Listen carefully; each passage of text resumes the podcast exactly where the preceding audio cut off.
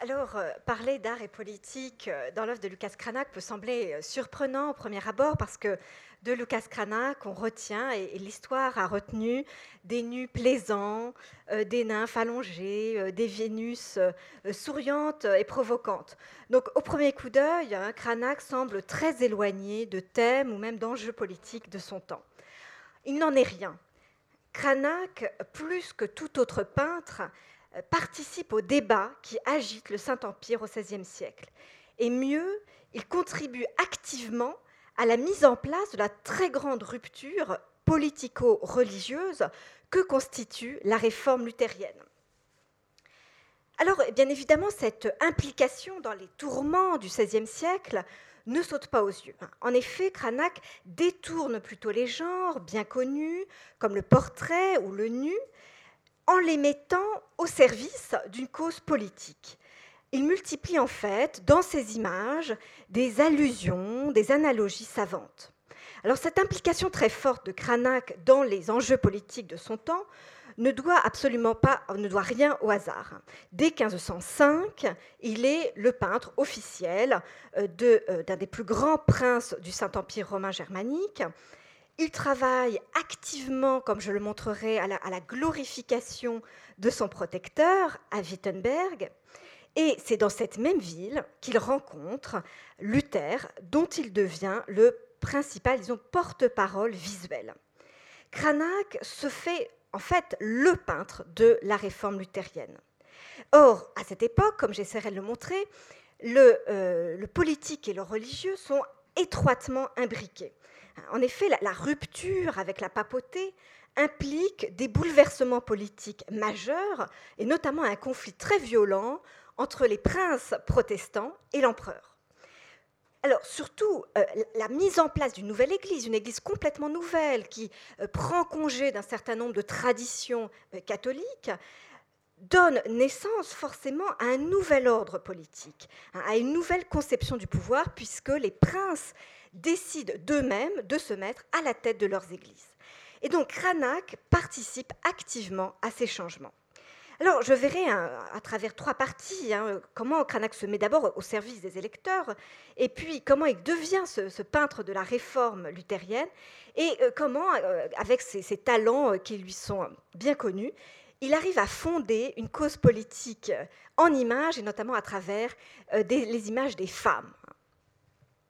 Alors, vous le savez euh, peut-être si vous avez vu euh, l'exposition, euh, Cranach commence sa carrière à Vienne. D'emblée, il est attiré par les lieux du pouvoir, tout simplement parce qu'il espère faire une belle carrière et donc il quitte sa ville natale, Cronach, pour se rendre donc là où réside l'empereur Maximilien, ici peint par Bernhard Strigel, son peintre officiel.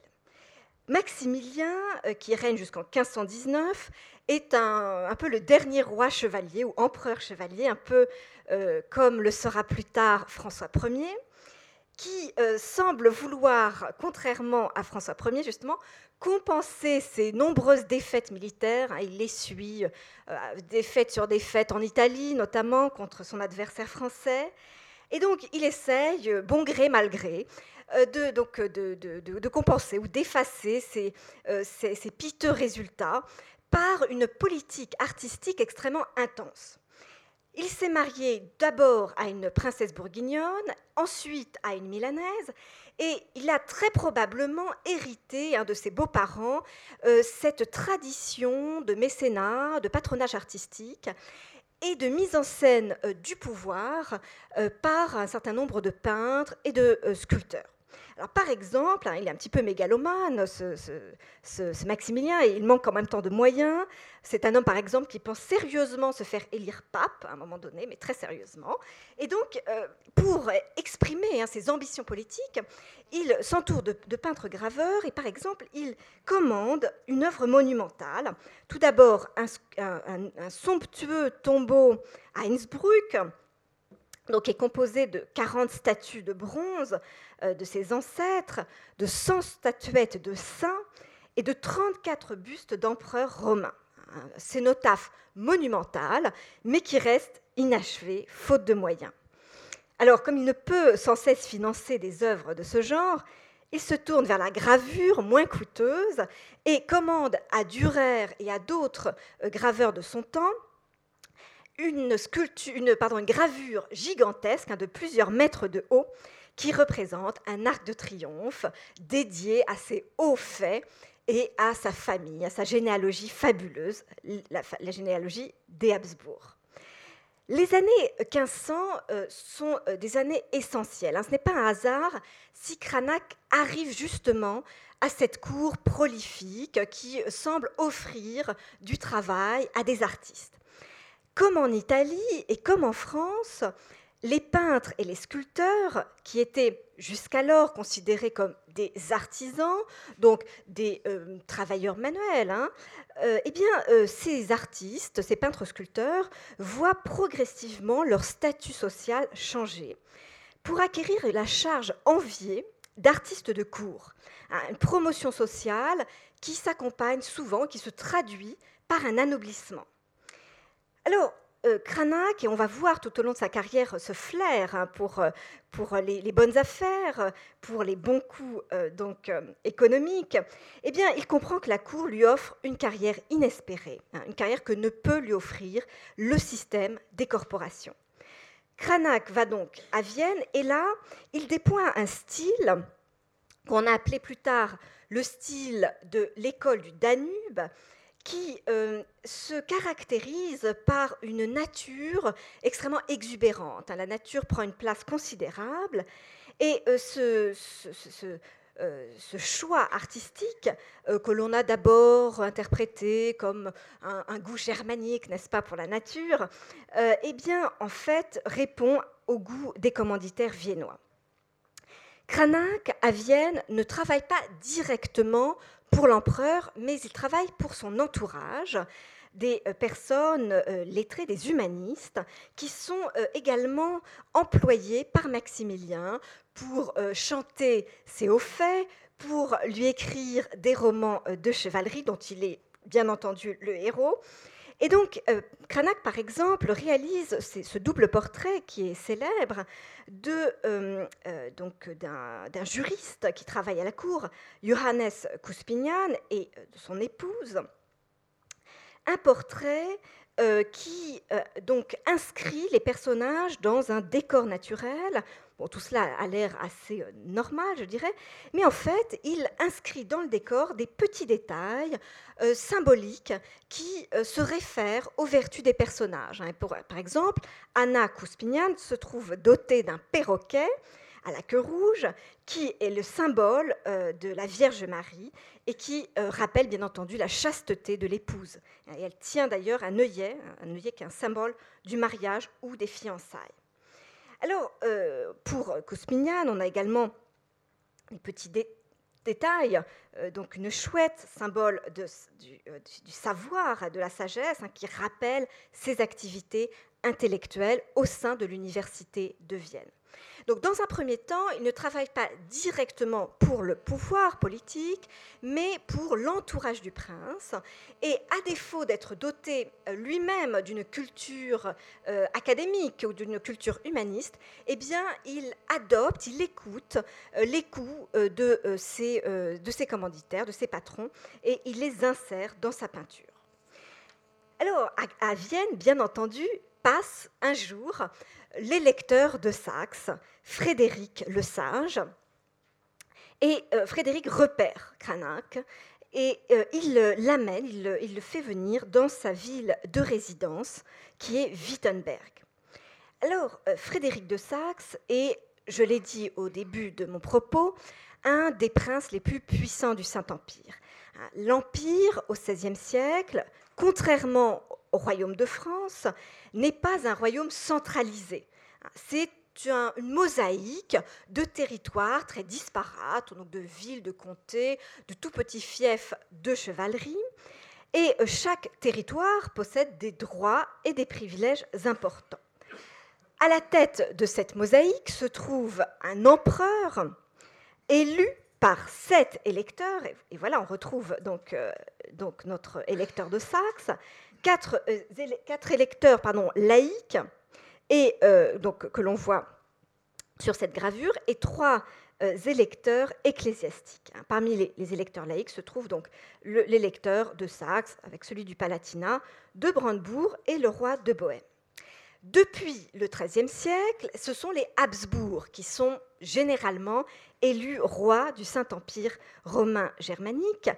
Néanmoins, euh, même si c'est toujours la même famille hein, qui règne, ils doivent obligatoirement être élus par ces sept électeurs. Donc, ces électeurs ont un pouvoir inouï hein, sur euh, euh, le, prince, enfin sur le, Habsbourg, et ils ne manquent jamais de lui rappeler ce pouvoir, hein, qu'ils détiennent véritablement cette force élective, sans laquelle il ne serait rien. Alors, Frédéric possède un pouvoir important, un prestige certain, et il n'hésite pas à s'opposer politiquement, puisqu'il en a les moyens, à s'opposer politiquement à l'empereur. Cette rivalité entre Frédéric et Maximilien, puis entre Frédéric et euh, Charles Quint, passe non seulement par les armes, par la diplomatie, une diplomatie houleuse, mais elle se traduit aussi, cette rivalité, par une compétition artistique très forte. En effet, les princes allemands prennent modèle sur les cours italiennes et ils comprennent que l'art peut être source de prestige, hein, de, puissance symbolique pour eux-mêmes. Parmi les territoires les plus puissants, euh, la Saxe électorale est donc une des premières, sous l'impulsion de Frédéric le Sage, à capter des formes de représentation capables de rivaliser avec la cour de Vienne, avec d'autres cours princières comme la cour des Pays-Bas. La stature politique de Frédéric, son indépendance, le pousse donc à investir dans des formes de représentation. À Wittenberg, où il a élu résidence, il rebâtit tous les châteaux, il emploie de très nombreux artistes et il n'hésite pas non plus à fonder une université, ce qui était tout à fait euh, essentiel, pour se doter d'un prestige intellectuel et euh, répondre à d'autres centres intellectuels allemands comme Heidelberg, euh, qui avait une vieille université, ou Leipzig, qui était juste à côté, dans le territoire voisin.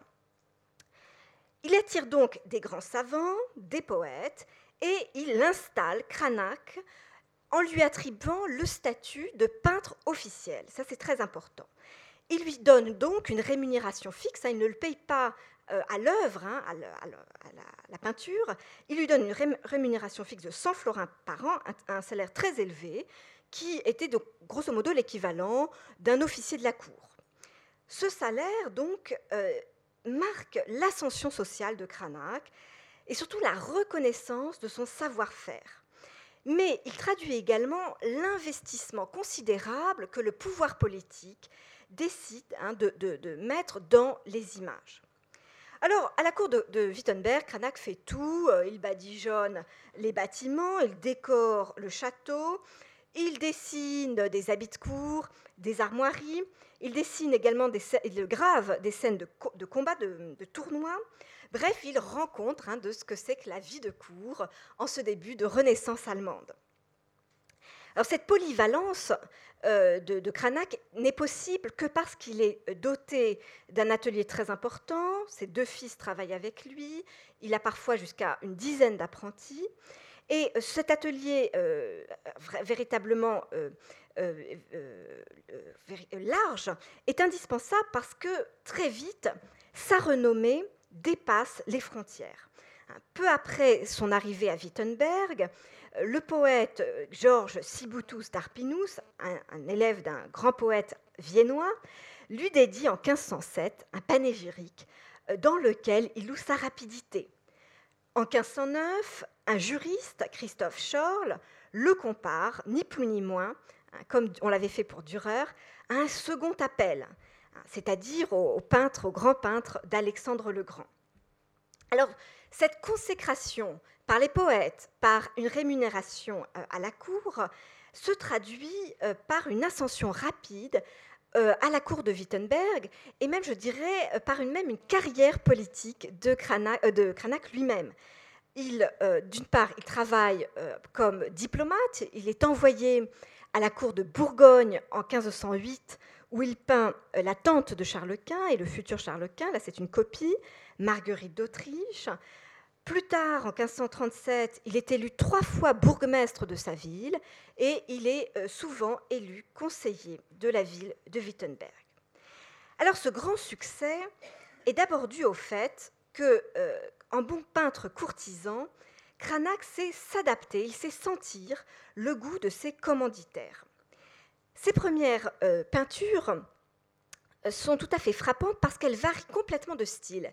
Et ce style n'est pas tant une recherche personnelle hein, dans, la peinture, c'est véritablement une volonté de, répondre à un goût aristocratique qui peut varier d'un personnage à l'autre ou euh, d'une mode à l'autre.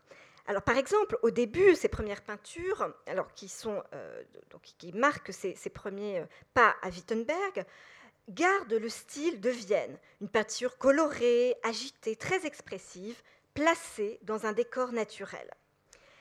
Alors, euh, ces, peintures insistent sur des détails pathétiques, hein, la figure, par exemple, euh, très enlaidie du, bourreau, qui s'oppose à, la pureté des traits de la sainte, hein, un, ensemble euh, de, traits qui visent à émouvoir ou à comment dire, à, séduire l'œil par un débordement de coloris et de formes. Son voyage aux Pays-Bas en 1508 a une influence décisive. Hein. On change complètement de style, on évacue les détails qui euh, proliféraient et euh, on se rapproche d'une peinture qui était particulièrement florissante à la cour de Bourgogne. Pourquoi la cour de Bourgogne? Parce que c'est une cour que son commanditaire, Frédéric, admire particulièrement. C'est une cour très brillante qui a développé tout un rituel autour du prince.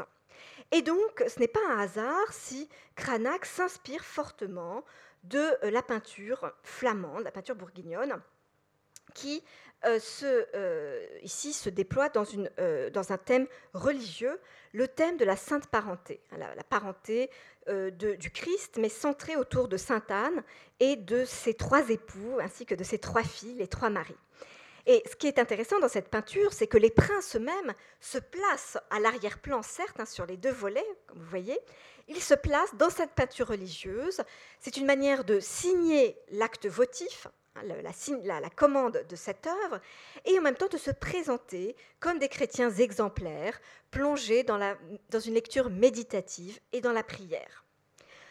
On a donc un style euh, de ce euh, genre, mais on peut avoir des peintures, euh, des commandes, qui se rapprochent beaucoup plus d'un style italien, parce que les princes commencent à connaître ce qui se produit par-delà les Alpes, et on lui demande donc de produire des œuvres assez proches de la peinture florentine.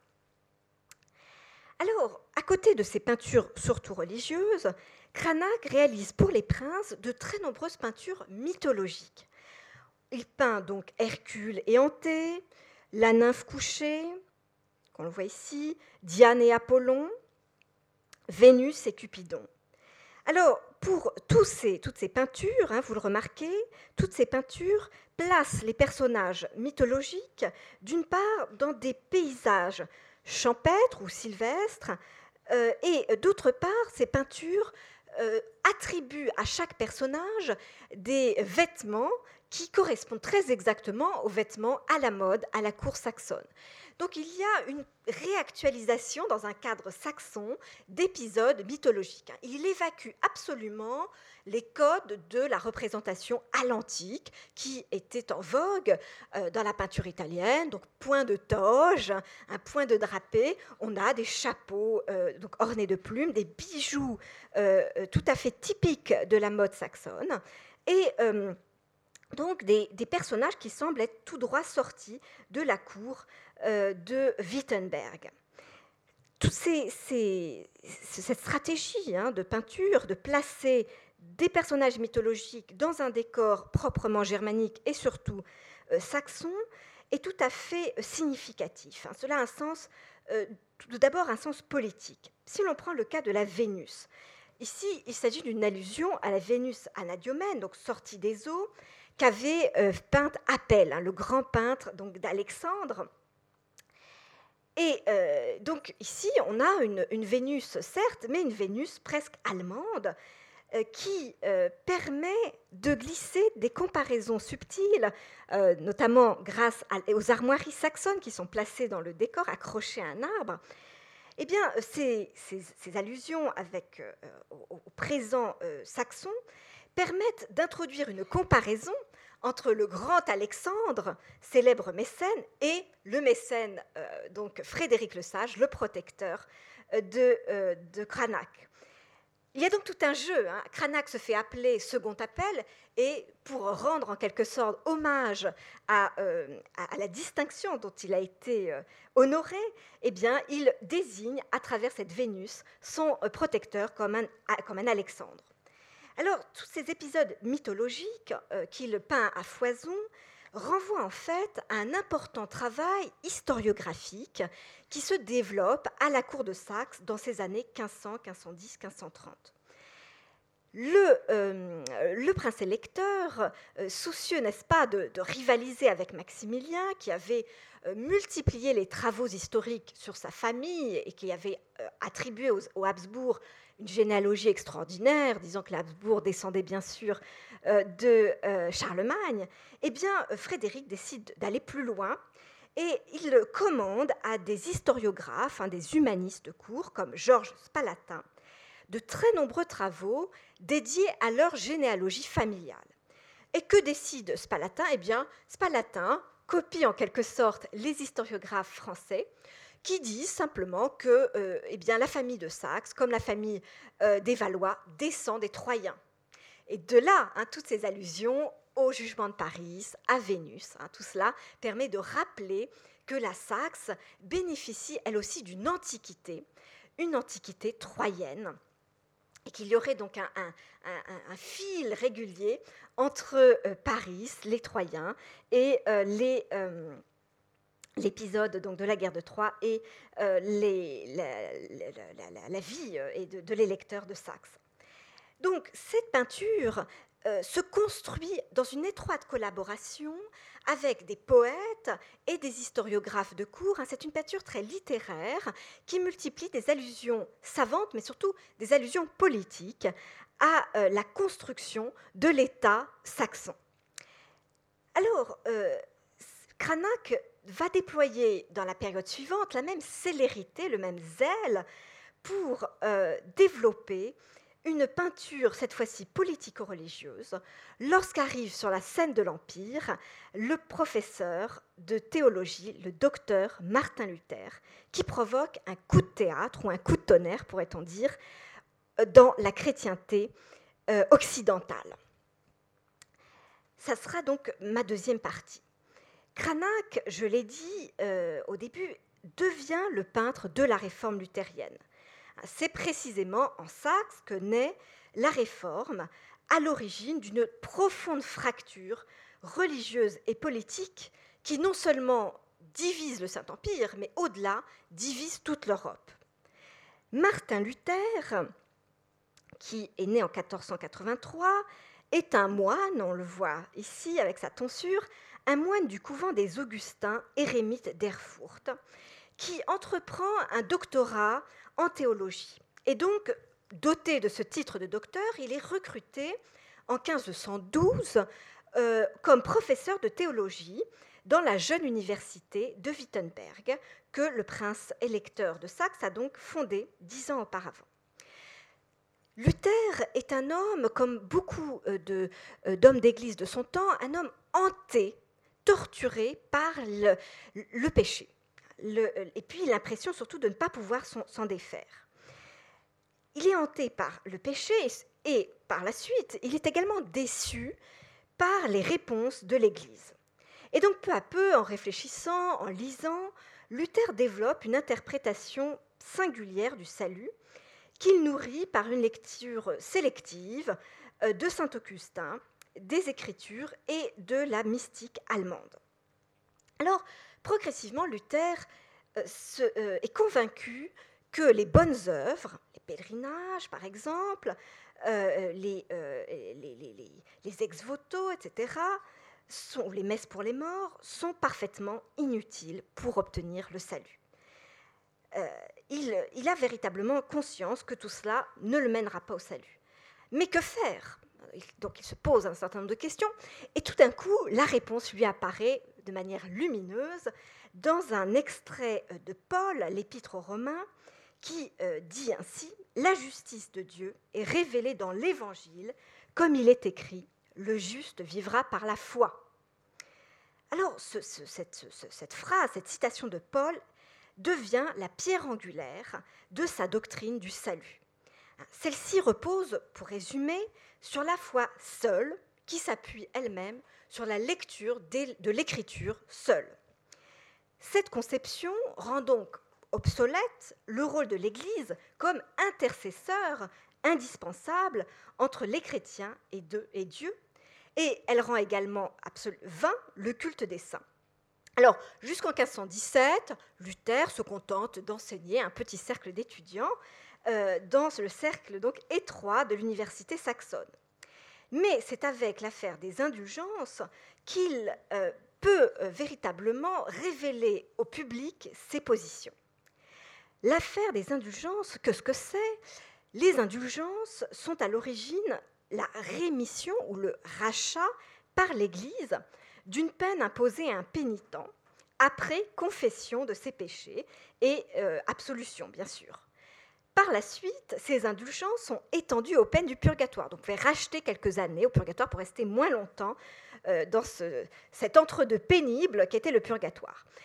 Or, la papauté a de plus en plus recours à cette pratique, d'abord pour financer des croisades, puis pour répondre aux angoisses des fidèles, et puis pour répondre tout simplement à ses propres besoins financiers.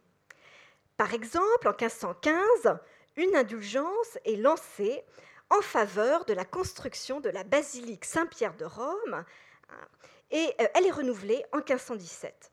Et c'est pour cette raison qu'un euh, émissaire du pape, qui euh, est par ailleurs sous-commissaire de l'archevêque Albert de Mayence, un prince électeur, eh euh, ce, sous-commissaire se rend dans des provinces allemandes pour prélever de l'argent et proposer donc euh, des indulgences après confession des pénitences. Indulgences qu'il étend en plus aux péchés futurs, c'est bien pratique, et aux péchés des défunts. C'est aussi fort pratique. Vous aviez des membres de votre famille euh, qui avait eu une vie particulièrement indigne. Alors, Luther est scandalisé quand il voit cela et il envoie en 1517 une lettre à l'archevêque de Mayence pour dénoncer hein, ce marché de l'au-delà, si je puis dire, euh, une lettre où il détaille dans 95 thèses toutes les critiques qu'il adresse à ce système et qu'il adresse surtout au pouvoir pontifical. Alors, l'affaire devient une véritable, euh, une véritable, affaire publique lorsque ces 95 thèses sont affichées sur euh, les portes de l'église du château de Wittenberg. Alors, cette provocation, dont on ne connaît pas l'auteur, vaut à Luther d'être poursuivi par Rome et d'être convoqué par Charles Quint lors d'une diète, une assemblée d'Empire en 1521. Luther refuse de se rétracter et euh, pour cette raison, il est alors banni du Saint-Empire. En fait, ce qui se passe, c'est que euh, son protecteur, Frédéric le Sage, qui est également le protecteur de Cranach, le cache dans un château pendant un an. Et euh, ainsi, progressivement, Luther a un an, une année quasiment sabbatique pour écrire un certain nombre d'ouvrages contre le pouvoir pontifical et des ouvrages où il développe sa propre théorie du salut. Alors, euh, l'électeur Frédéric III, certes, protège Luther, mais il ne se convertit que sur son lit de mort en 1525. En revanche, son successeur, son frère, Jean de Saxe, est un fervent luthérien qui travaille à mettre en place une nouvelle église dans son territoire. Ainsi, en Saxe, progressivement, tout l'entourage du prince se convertit, les sujets se convertissent, alors pas en masse, mais peu à peu. Et donc, il faut tout, réorganiser. C'est un bouleversement, bien sûr, religieux, mais aussi un bouleversement social et politique. Il faut remettre en place de nouvelles églises, il faut publier un catéchisme, mais il faut également publier un nouveau droit, parce que Luther a rejeté complètement le droit canon, hein, le droit pontifical, qui par exemple réglementait le, mariage. Luther ne considère plus, on le verra, le mariage comme un sacrement, il faut donc légiférer sur un certain nombre de points. Et donc, les princes luthériens, par cette conversion au protestantisme, ce qui n'est pas encore le protestantisme, se dotent tout d'un coup d'un pouvoir qui était celui de l'évêque. Il faut légiférer sur des questions d'Église. Et euh, de facto, la réforme provoque un accroissement du pouvoir du prince et un accroissement des richesses du prince, puisque les princes s'emparent des biens de l'Église. Hein. Ils les sécularisent, puisqu'ils euh, ferment les monastères, euh, ils chassent les évêques, et donc ils récupèrent tous les biens qui leur sont désormais donnés un petit peu hein, par la force des choses. Et donc Luther, peu à peu, avec d'autres personnages comme Mélenchon, décide de travailler très activement à la mise en place de, cette nouvelle orthodoxie et de ce nouveau pouvoir politique. Cranach, dans cette petite équipe, le prince, Luther, Mélenchon, euh, joue un rôle tout à fait fondamental. Alors, en effet, euh, on a besoin de Cranach, on a besoin de ces images pour mettre en place ce nouvel ordre religieux et ce nouvel ordre politique. Luther ne rejette pas les images, hein, comme le fera plus tard euh, Calvin ou, Zwingli. Luther réclame au contraire deux nouvelles images pour sa nouvelle Église et pour les maisons des particuliers. Luther justifie en effet l'usage des images, surtout celles qui représentent la vie du Christ ou euh, des thèmes de l'Ancien Testament. Il euh, les autorise à condition qu'elles ne suscitent pas l'idolâtrie. Ça, c'est très important. Et on peut donc représenter l'histoire sainte, à la limite la Vierge, ce n'est pas tout à fait euh, admis, mais on peut euh, lui donner un rôle secondaire. On peut donc euh, avoir des images, produire des images, à condition que celles-ci se mettent au service de la parole, la parole de Dieu. Donc, il, demande à, à Cranach de produire un certain nombre d'images. Et on en a besoin. Ces images changent considérablement quant à leur contenu. On évacue les saints, puisqu'il n'y a plus de culte des saints. La Vierge occupe une place très réduite. On privilégie au contraire l'Ancien Testament, Saint Jean-Baptiste, le Christ et les apôtres. Alors, on a besoin d'images. Hein. Les, nouveaux territoires qui se sont convertis à la réforme réclament des images à Cranach et à son atelier, puisque euh, ce, mouvement qui se met en place laisse un petit peu les, personnes un peu démunies. Hein. Comment construire une nouvelle église? Qui va diriger le prêche? Euh, Comment euh, va-t-on organiser la vie de la communauté et de la paroisse? Il faut des images pour instruire les fidèles. On l'a vu, Cranach possède un grand atelier et cet atelier fonctionne à partir de la réforme à plein régime. Euh, cette, importance de l'atelier hein, de, petites mains est indispensable parce qu'à partir de la réforme, Cranach va produire des images de manière sérielle. Hein. une même image, un même thème, mais en série, avec des variations, euh, bien sûr, de position, euh, de, de détails, de décors. Donc, Cranach invente en quelque sorte une image reproductible. Euh, c'est quelque chose qui, maintenant est tout à fait moderne. Hein. on peut penser bien sûr à, Warhol, euh, mais euh, Cranach vraiment invente cette reproductibilité de l'image peinte, parce qu'il y a bien sûr des images reproductibles, ce sont des gravures. Cette reproductibilité de l'image a longtemps été condamnée par les historiens d'art comme une forme d'appauvrissement. Bien au contraire, cette reproductibilité permet de mettre en place de nouveaux codes visuels au service du mouvement protestant.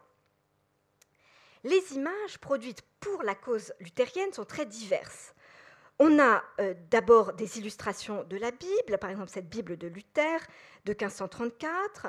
On a également euh, des euh, illustrations, donc là par exemple de, frontispice de la Bible. Ah, il y a un, chiffre qui a sauté, 1535, hein, où l'on voit le prince et Luther au pied de la croix qui ouvre la Bible. Hein.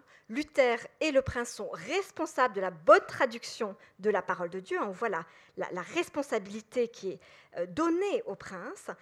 Il euh, s'attache également à produire des portraits, j'y reviendrai, des princes, mais il fait aussi des gravures euh, ou des petits livrets de, polémiques qui dénoncent euh, euh, donc la vie euh, donc débauchée de la papauté. il oppose dans, cette, dans ce passionnaire, ce passionnal Christi und Antichristi, la vie du Christ, le Christ chassant les marchands du temple, et la vie du pape qui reçoit au contraire les richesses et qui les fait compter, n'est-ce pas, devant lui.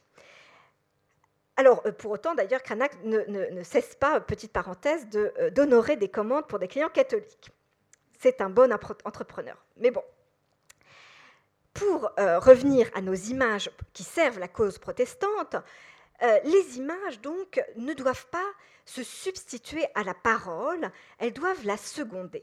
Hein, euh, Cranach et Luther euh, s'opposent à la conception médiévale euh, héritée du pape Grégoire le Grand, qui voulait voir dans les images une Bible des pauvres, à l'usage des illettrés. Luther rappelle au contraire la primauté de l'écriture sur l'illustration. Ainsi, toutes les productions iconographiques de Cranach formulent une nouvelle grammaire de l'image où celle-ci est une béquille pour la mémoire et pour l'apprentissage de la parole.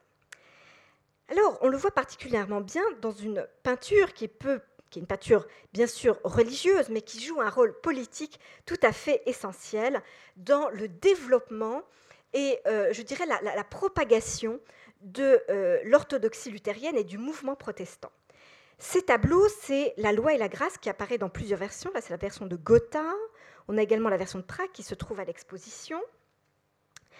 On voit euh, là tout d'un coup combien l'image est transformée. Hein, l'image revue et corrigée par Luther et Cranach euh, est tout à fait nouvelle.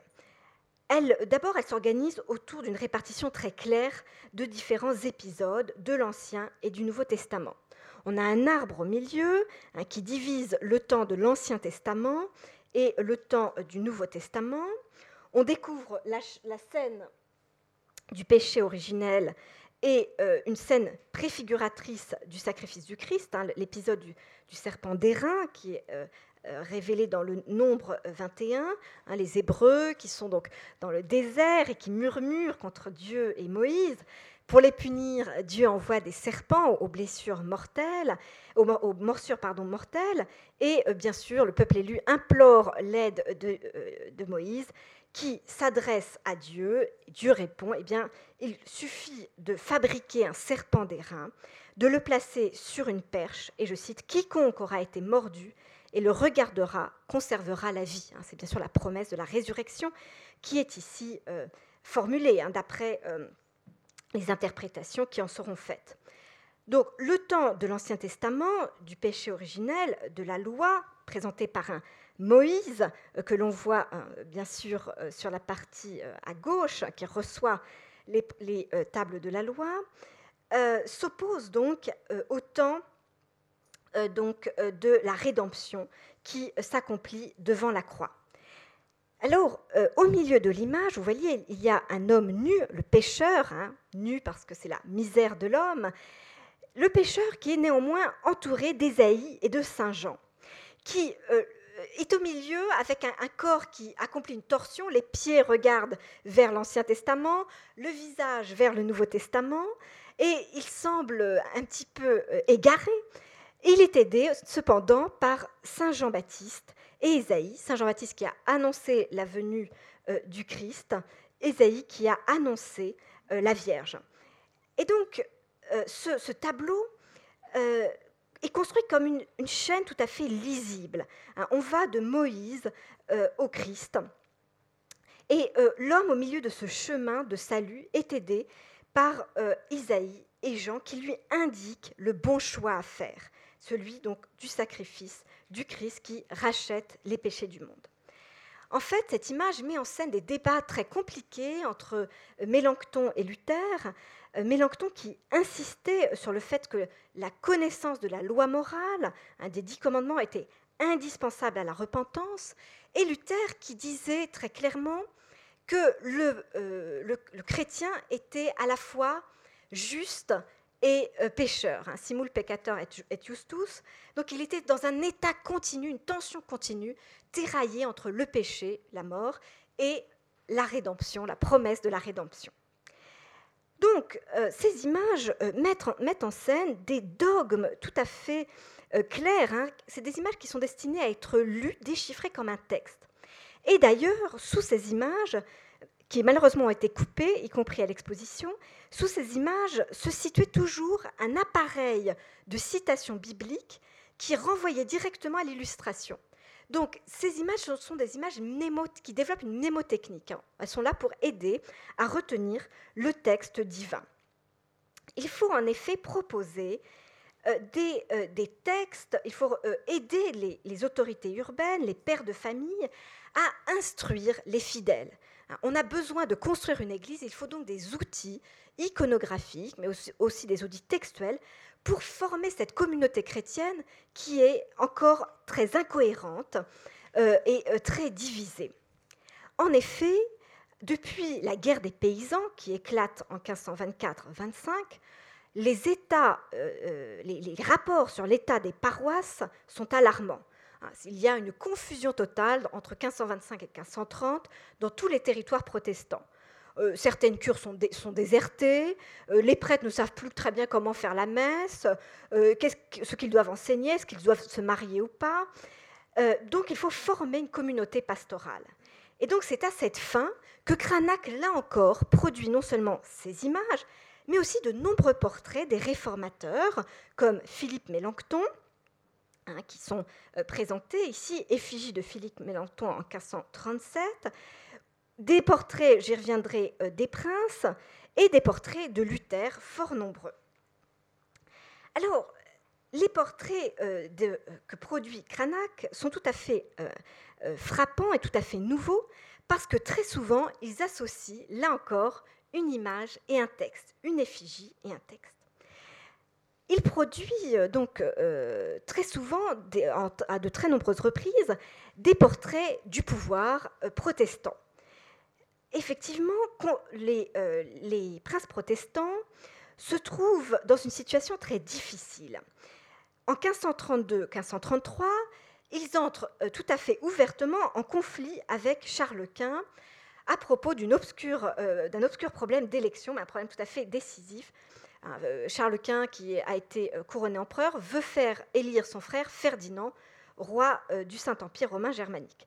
Jean-Frédéric, qui espère gagner une bataille confessionnelle, bloque le vote. Il dit non, non, moi je ne donne pas ma voix, donc votre frère ne sera pas élu. Et donc il y a une bataille de voix qui se joue entre euh, le Habsbourg et euh, Jean-Frédéric de Saxe, euh, pour, qui, qui tourne assez mal. Donc ce bras de fer s'engage et dans cette querelle, eh bien, Cranach produit 60 portraits de ce type, diptyques ou triptyques, qui représentent les princes et qui, dans les textes placés en dessous, louent leur vertu, louent leur fidélité à l'empereur, ce qui est un petit peu curieux, mais enfin quand même, et euh, disent en quoi ils sont l'incarnation hein, euh, du, euh, du, bon pouvoir, hein, du pouvoir purifié par la réforme luthérienne. Alors ces portraits, pourquoi on les a produits en 60 exemplaires? Eh bien parce qu'on les a envoyés dans toutes les villes, toutes les principautés, hein, tous les lieux du pouvoir qui étaient en difficulté face à un pouvoir catholique. Par exemple, des villes qui euh, étaient en conflit avec leur évêque et qui voulaient montrer leur adhésion à la foi euh, luthérienne, demander des portraits de ce genre pour montrer que désormais elles étaient dans l'autre camp. Donc ces portraits ont une importance tout à fait décisive dans le combat entre euh, la nouvelle Église et l'ancienne Église, parce qu'il propose un modèle légitime du prince protestant. Le prince protestant n'est pas euh, un, espèce de desperado sur la scène de l'Empire, un, homme en rupture de banc. Non, il détient un pouvoir légitime, un pouvoir venu de Dieu, et il est donc juste de suivre son combat et son action. Donc, euh, on a une production très importante de ce type de portraits et également, parallèlement, exactement à la même époque, de très très nombreux portraits de Luther sont produits, notamment des portraits de Luther avec sa femme. Luther, on le voit euh, euh, sur... là, il a la tête couverte, mais ses cheveux ont poussé, il a, il a quitté sa tonsure, et il se fait très largement représenter à partir de 1525 en couple dans des euh, diptyques qui sont là encore envoyés un peu partout dans les territoires. Effectivement, le mariage de Luther est un coup de tonnerre, là encore, dans l'Empire, et forme euh, un, acte politique majeur pour les tenants de la réforme. Ces épousailles, qui ont été très précipitées, parce que Luther n'était pas enclin en mariage, enfin il lui fera quand même six enfants, en tout cas, il est pressé par ses compagnons de se marier pour marquer véritablement la rupture avec le droit pontifical, un droit euh, canon, qui a été donc frappé d'inanité. C'est aussi une manière de euh, prendre publiquement fait et cause contre ce qu'il appelle le déplorable célibat des prêtres.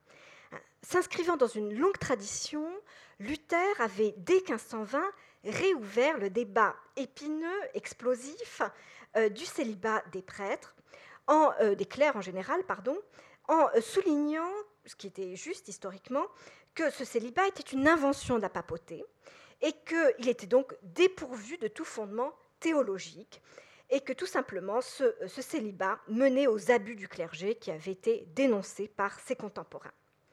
Alors ces, ces portraits euh, sont une manière, euh, sont ce qu'on pourrait appeler une transgression calculée. On sait très bien que ce mariage a été réfléchi pour marquer véritablement, euh, c'est un acte à la fois politique et religieux pour montrer qu'on on prend congé définitivement de l'ancienne Église.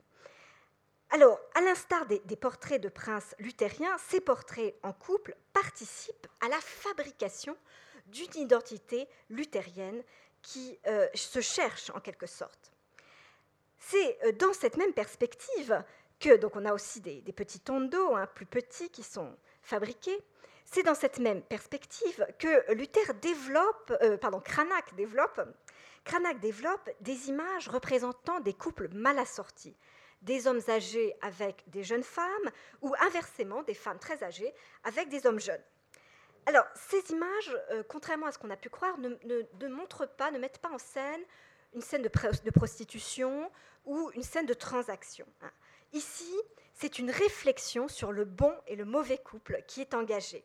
Euh, ce qui euh, est fondamental ici, c'est que le mauvais couple est fondé sur de mauvais désirs, sur la concupiscence d'un côté et sur la cupidité de l'autre. Hein, on voit par un jeu de main, jeu de vilain, entre la, jeune femme qui plonge euh, la main dans la poche et euh, le vieillard, hein, euh, n'est-ce pas, qui se tend sa main vers la poitrine de la jeune femme. Donc, ici, c'est une réflexion qui est en fait une réflexion luthérienne sur ce qu'est un bon couple et sur ce qu'est un mauvais couple. Et bien sûr, le bon couple, c'est celui qui se construit dans un mariage chrétien, qui est une école de vertu et un lieu de vie spirituelle pour Luther. Donc ces images qui peuvent paraître amusantes sont en fait euh, euh, des questions d'actualité brûlante que euh, Cranach met en scène à travers ces images. Les, les, images de Cranach donc, accompagnent pas à pas les combats des protestants. Elles, accompagnent, elles accompagnent, ces images les, pamphlets de Luther, hein, pratiquement année par année. Et euh, ce n'est pas donc euh, étonnant que euh, Cranach développe une thématique qui pouvait sembler plutôt morale, en tout cas également plutôt littéraire, au profit de la cause protestante. Cette thématique, c'est celle des héroïnes féminines. Effectivement, curieusement, pour parler de la cause protestante, Cranach utilise les femmes. Les femmes sont son grand sujet, vous l'avez vu à l'exposition. Il met en scène volontiers euh, les séductions dangereuses des femmes et aussi du désir charnel, de l'aveuglement euh, que peut euh, produire l'amour ou la passion avec Hercule et Omphale, Vénus et Cupidon, Judith ou encore Lucrèce. Mais ces figures sont très diverses. Par exemple, au premier regard, Vénus et Cupidon n'ont rien de politique, évidemment, c'est ce qui nous semble. Vénus et Cupidon illustrent une, source littéraire, les idylles de Théocrite, qui racontent que Cupidon vole du miel à des abeilles et qui le pique et il se plaint à sa mère des souffrances qu'il endure. Et euh, une, petite, euh, une, petite, inscription versifiée en latin euh, rappelle que finalement, de même que Cupidon dérobe le miel de la ruche et l'abeille pique le voleur avec son dard, eh bien, de même est pour nous la brève et transitoire, volupté que nous cherchons. Hein, finalement, la, volupté, la passion ne nous apporte que de la douleur. En fait, ces images qui thématisent donc l'amour physique et euh, ses illusions et ses douleurs brûlantes, euh, au fond, mettent en scène l'idée du choix, du bon et du mauvais choix. Ici, le choix entre l'amour terrestre qui doit être, euh, euh, qui, doit être refusé au profit de l'amour spirituel. La question du bon et du mauvais choix est une question cruciale que Cranach ne cesse de mettre en scène à travers, par exemple, le, euh, jugement de Paris, que choisir, mais aussi en temps avec ses Vénus. Vénus qui semble interroger le spectateur du regard. Que va-t-il faire? Que va-t-il choisir? Cette question est essentielle dans les années 1525-1530, années pendant lesquelles ces images sont produites. Il faut faire un choix, la bonne ou la mauvaise église, le bon ou le mauvais camp, le salut ou la chute. Donc ces peintures qui semblent plaisantes, amusantes, au fond euh, introduisent une méditation morale sur le bon chemin à prendre. Les héroïnes féminines de, Cranach, elles, ont déjà fait un choix. À partir des années 1529 et surtout 1530, Cranach s'arrête particulièrement sur deux figures, Judith et Lucrèce. Deux figures opposées en apparence, donc Judith, euh, la veuve, n'est-ce pas, qui accepte de se donner à Holoferne pour sauver son peuple, hein, qui profite de son sommeil pour lui couper la tête, et elle exhibe la tête devant les portes de Béthulie, ce qui met l'armée de Nabucodonosor en déroute. Et puis Lucrèce, la vertueuse, euh, épouse de euh, Tarquin Colatin, qui est euh, violée par le fils du roi Tarquin le Superbe, hein, Sextus Tarquin, et qui se suicide en, ayant auparavant avoué le déshonneur qu'elle a subi. Et sa mort, hein, son suicide, suscite la chute de la monarchie et euh, le réveil, hein, la naissance de la République romaine. Ces images, donc ces héroïnes, mettent en scène des figures féminines qui résistent d'une certaine manière à un pouvoir tyrannique. Des héroïnes qui euh, se font le porte-parole euh, d'une cause, d'une cause juste, d'une cause parfois soutenue par Dieu pour ce qui est de, de Judith. Ces peintures, qui sont elles aussi produites en un nombre très important d'exemplaires, hein, il y a environ 35 Judith, une vingtaine de Lucrèce, eh bien, ces images sont toutes produites entre 1529 et 1535-1537, c'est-à-dire à un moment tout à fait important pour euh, euh, le, camp luthérien, un moment de naissance du protestantisme, tout simplement en, tant que, euh, mot hein, déjà. Effectivement, en 1529, lors d'une diète, hein, d'une assemblée d'empire, 14 villes et 5 princes rédigent une protestation, hein, c'est-à-dire un acte juridique qui s'élève contre une juridiction anti-luthérienne, hein, qui euh, euh, condamnait les luthériens à un état d'illégalité. L'année suivante, Charles Quint, qui revient auréolé d'une victoire contre François Ier, décide de réunir une diète à Augsbourg et il demande à tous les États d'Empire de présenter leur texte de foi, donc aux luthériens et puis à d'autres mouvements religieux, de présenter leur texte de foi. Et donc Mélenchon, aidé de Luther, rédige ce qu'on appelle la Confession de foi d'Augsbourg, le premier texte euh, qui met en place le dogme des luthériens. Et ce texte est défendu, Luther n'y va pas, c'est trop dangereux pour lui, il est défendu par les princes de Saxe. Hein, c'est eux qui accompagnent leurs théologiens pour montrer, présenter devant l'empereur leur texte de foi. Une manière de dire nous soutenons cette cause, nous soutenons cette nouvelle Église. Alors ces années 1530 sont tout à fait euh, décisives parce que cette affirmation du, mouvement protestant prend une tournure militaire cette fois-ci, puisque euh, l'empereur, certes, écoute les, euh, auteurs des euh, textes euh, donc, dogmatiques, mais ils ne retirent en rien la législation antiluthérienne. Et là, les luthériens se sentent menacés. Ils sentent que tôt ou tard, l'empereur va prendre les armes contre eux pour éradiquer l'hérésie, ce qu'ils considèrent comme l'hérésie. Et donc, dès 1531, ils se réunissent dans une ligue militaire, une ligue de défense. Et pour se justifier, parce qu'il n'est pas commode de prendre les armes contre l'empereur, eh bien, ils produisent un certain nombre de textes théoriques qui expliquent que leur combat est juste et légitime, qui expliquent qu'il est juste de prendre les armes contre le souverain quand celui-ci agit injustement, c'est-à-dire qu'il agit comme un tyran. Là, ils expliquent par exemple que euh, Charles Quint a outrepassé sa juridiction, puisque normalement les affaires religieuses ne sont pas de son domaine. Et donc, il est juste de prendre les armes contre lui. Donc, ces héroïnes féminines qui sont produites, qui sont envoyées là encore dans tous les territoires protestants, euh, sont là pour incarner des figures de combat. Hein, ce ne sont pas des, figures érotiques, ce sont véritablement des figures de résistance. Face à elles, on trouve également un contre-modèle qui est euh, Salomé, fille d'Hérodiade, qui est ici représentée après l'épisode de la danse des sept voiles, qui lui a permis d'obtenir la tête de Saint Jean-Baptiste, hein, qu'elle convoitait.